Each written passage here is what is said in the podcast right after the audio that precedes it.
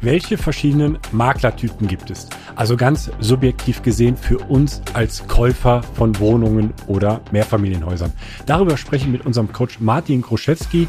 Martin ist Experte in der Akquise und auch in Netzwerken mit Maklern, mit äh, Verkäufern oder auch mit Handwerkern.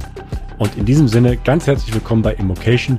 Wir möchten, dass möglichst viele Menschen den Vermögensaufbau mit Immobilien lernen. Und wenn du das auch möchtest, dann vergiss nicht, unseren Kanal zu abonnieren. Der Immocation Podcast. Lerne Immobilien.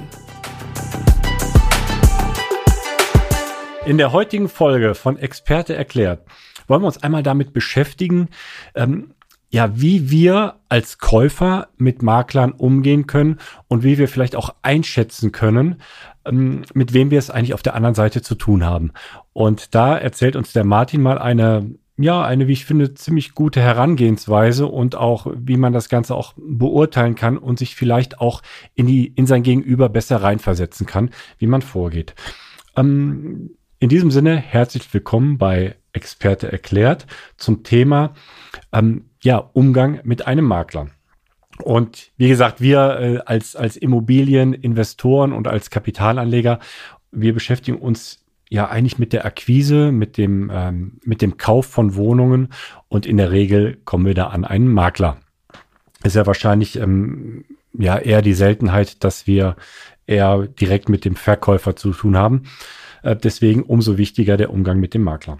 Aber vielleicht Martin ähm, vorab, Vielleicht kannst du einmal umreißen, welche Erfahrungen du mit Maklern gemacht hast und was du in, aus deiner Sicht die Aufgabe ähm, oder in der Aufgabe des Maklers siehst. Ja, Alex, danke. Ähm, gerne. Ich hatte ja auch äh, lange Zeit selber äh, hauptberuflich in einem Maklerbüro. Ich war selber Makler. Habe ja äh, vorher Immobilienwirtschaft studiert, im Konzern gearbeitet und mich dann als Makler selbstständig gemacht. Deswegen kenne ich die Maklerbrille, glaube ich, ziemlich gut.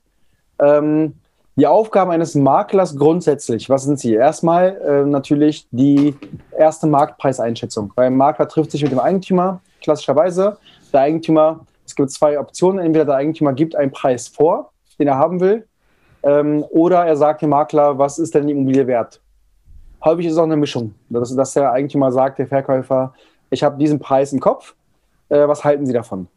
Beziehungsweise die Aufgabe eines Maklers sollte es dann sein, ähm, trotzdem diese Marktpreiseinschätzung vorzunehmen und gegebenenfalls beim Preis des Verkäufers, bei den Preisvorstellungen nachzujustieren. So, da fängt es erstmal an. Entschuldigung, eine kurze Frage. Das, das funktioniert aus Erfahrung auch oder ähm, weil der, der Makler will ja auch den Auftrag bekommen vom Verkäufer und wenn man dann zu weit auseinander ist oder, oder unrealistische Vorstellungen hat, ähm, heißt es ja möglicherweise, dass, ähm, dass der Verkäufer sich auch einen anderen Makler möglicherweise sucht dann.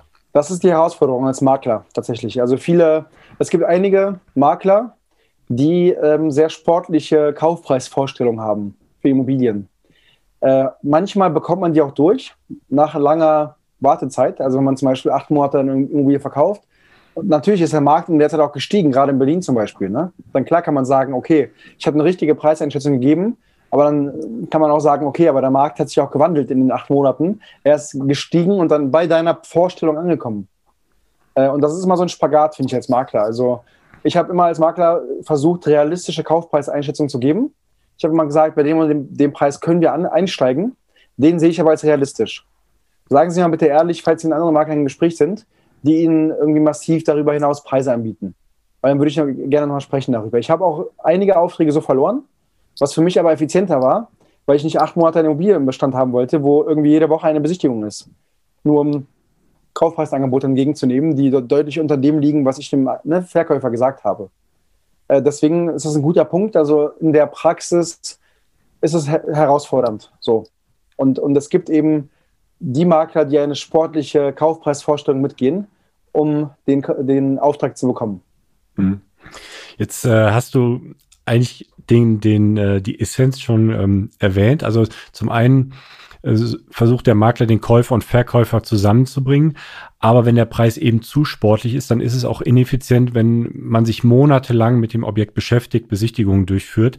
Äh, also auch ein Interesse daran besteht, das Objekt relativ zeitnah auch in den Verkauf zu bringen, um auch sich selbst zu optimieren. Und ich glaube, genau das ist der Ansatzpunkt, äh, wo du gerade ansetzen möchtest, um das Gegenüber, mit, mit wem man es jetzt zu tun hat, äh, besser einordnen zu können. Ja, also definitiv, weil da geht es ja, um den Punkt äh, zu machen, da geht es ja noch weiter. Natürlich, nach der Kaufpreisfindung sollte der Makler alle Unterlagen besorgen, einen Datenraum machen. Ne? Je nach Immobilienart und Klasse muss man verschiedene Unterlagen als Makler besorgen, die man dann nach der Besichtigung mit dem, dem Käufer präsentiert oder den Kaufinteressenten. Und dann natürlich je nach Vorgehen äh, macht man Besichtigung, man, terminiert, man terminiert diese Besichtigung. Entweder man macht Off-Market oder On-Market Vermarktung, führt die Besichtigungstermine durch. Und dann muss man ja auch als guter Makler ähm, alle Kaufangebote an den Verkäufer weiterleiten, mit natürlich Empfehlungen. Man prüft die Bonität des äh, Kaufinteressenten, wenn man mehrere Angebote hat ähm, und gibt eine Empfehlung ab. Und genau da ähm, ist auch der Ansatz, wo wir die Unterscheidung machen, auf welche Makler wir uns in der Akquise fokussieren. Weil wir sagen, okay, was können wir für Makler tun, um die Arbeit zu vereinfachen? Das heißt zum Beispiel, die ganzen Unterlagen, die ich gerade angesprochen habe, die der Makler besorgt, das kann oft Wochen dauern. Wir sagen erstens zum Makler, hey, wir brauchen gar nicht so viele Unterlagen für die Kaufentscheidung. Das heißt, wir brauchen vielleicht weiß ich nicht, nicht immer die Baulastenauskunft, die Altlastenauskunft, die Wohngebäudeversicherungspolice. Solche Unterlagen brauchen wir gar nicht für die Kaufentscheidung. Das können wir im Nachgang alles machen. Äh, und im Zweifel helfen wir dir sogar bei der Beschaffung dieser Unterlagen.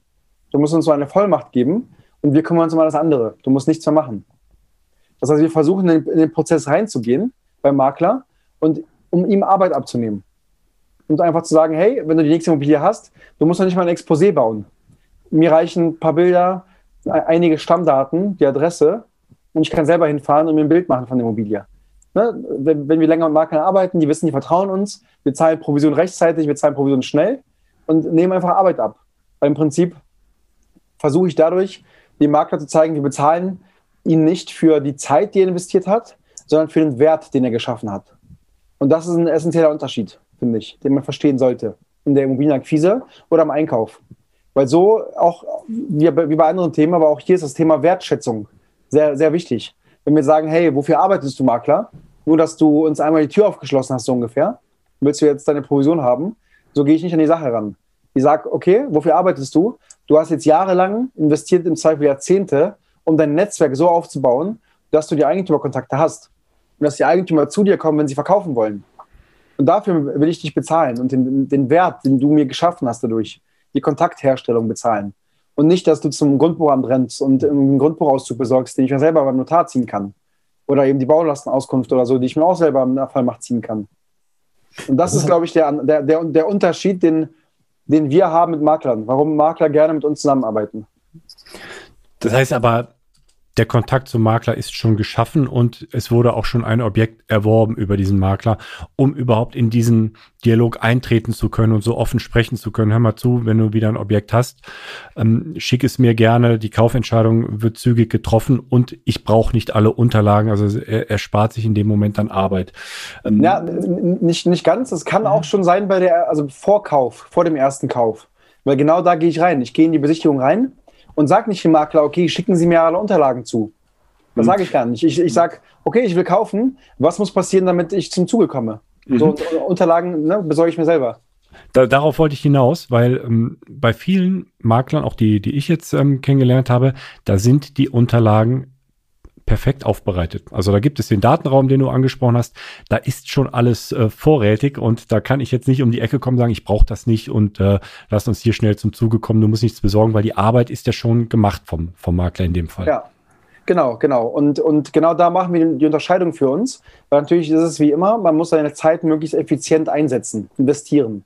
Und ähm, wir fokussieren, oder ich, ich fokussiere mich und wir fokussieren uns mit den Mitarbeitern auf die ja, für uns richtigen Makler. Das heißt eben die Makler, die bereit sind, uns die Arbeit zu geben. Weil es gibt natürlich auch viele Makler, die sagen, ich habe den Anspruch, ich will ein Hochglanzexposé haben, ich will Fotografenbilder, ich will Drohnenaufnahmen, einen ähm, 3D-Grundriss haben. Ich will einen perfekten Datenraum haben über ein System, was funktioniert, wo der Eigentümer tracken kann, wie viele ne, besichtigt haben und so weiter. Und genau auf diese Makler versuchen wir uns nicht zu fokussieren, sondern ich würde empfehlen, als Ankäufer also als Investor, sich auf die sogenannten, wie wir sie nennen, Ankaufsmakler zu fokussieren. Also die, die natürlich auch einen guten Job machen, aber einfach bereit sind, uns Arbeit abzugeben und unsere Schnelligkeit honorieren. Wissen, okay, bei denen weiß ich, die kaufen schnell, die sind unkompliziert, ich muss mir gar nicht so viel Arbeit mit ähm, Unterlagen machen, sondern kann mich auf das konzentrieren, was ich gut kann, also als Makler, Eigentümer kontaktieren, Eigentümerkontakte herstellen, um neue Objekte ranzuholen. Und auf, auf diese, wie wir sagen, Ankaufsmakler fokussieren wir uns im Einkauf. Mhm.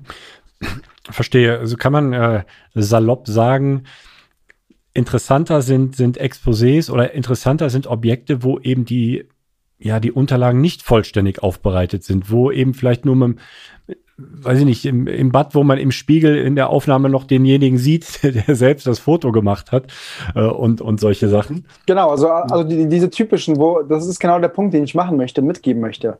Ähm, das, das kann ein Changer sein bei der Akquise. Also je unprofessioneller ein Exposé aussieht im klassischen Sinne, desto besser für uns.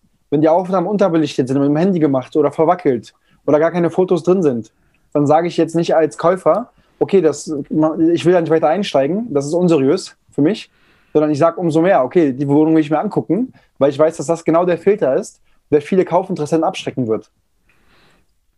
Also inter, ähm, interessante Herangehensweise, auch zu sagen, die Makler, sage ich mal, die auch den Auftrag haben oder auch selbst den Verkaufspreis zu maximieren und um das zu tun, einfach Hochglanzbilder aufbereiten, alles perfekt darstellen.